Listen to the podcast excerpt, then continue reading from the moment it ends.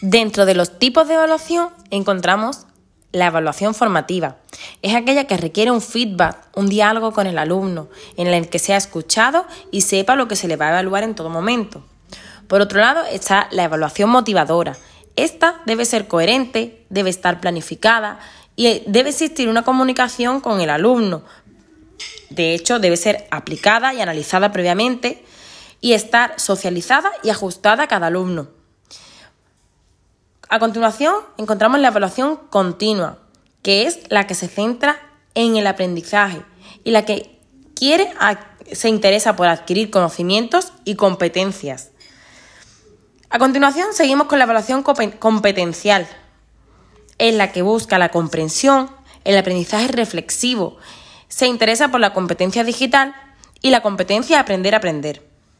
En quinto lugar, nos encontramos con la evaluación implicada, Evaluación implicada quiere decir una evaluación compartida, que aprenden en función de cómo se evalúa y además que se realicen cuestionarios. A, continuación de esta encontramos la evaluación auténtica.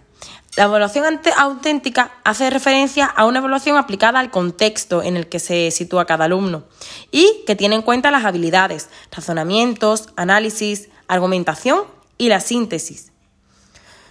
Siguiendo a esta está la evaluación del progreso. Son aquellas evaluaciones que tienen en cuenta los conocimientos previos, es decir, el punto de partida en el que, del que parte el alumno.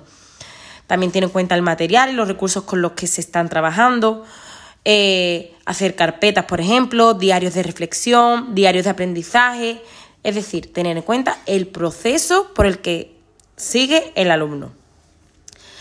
Después de esta, encontramos la evaluación retroalimentaria. Es decir, es una evaluación que sigue un análisis reflexivo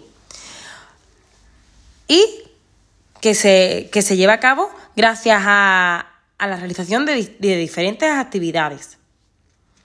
Por otro lado, encontramos la evaluación dialógica, es decir, una evaluación a través de diálogo, de reflexión y sobre todo de comunicación.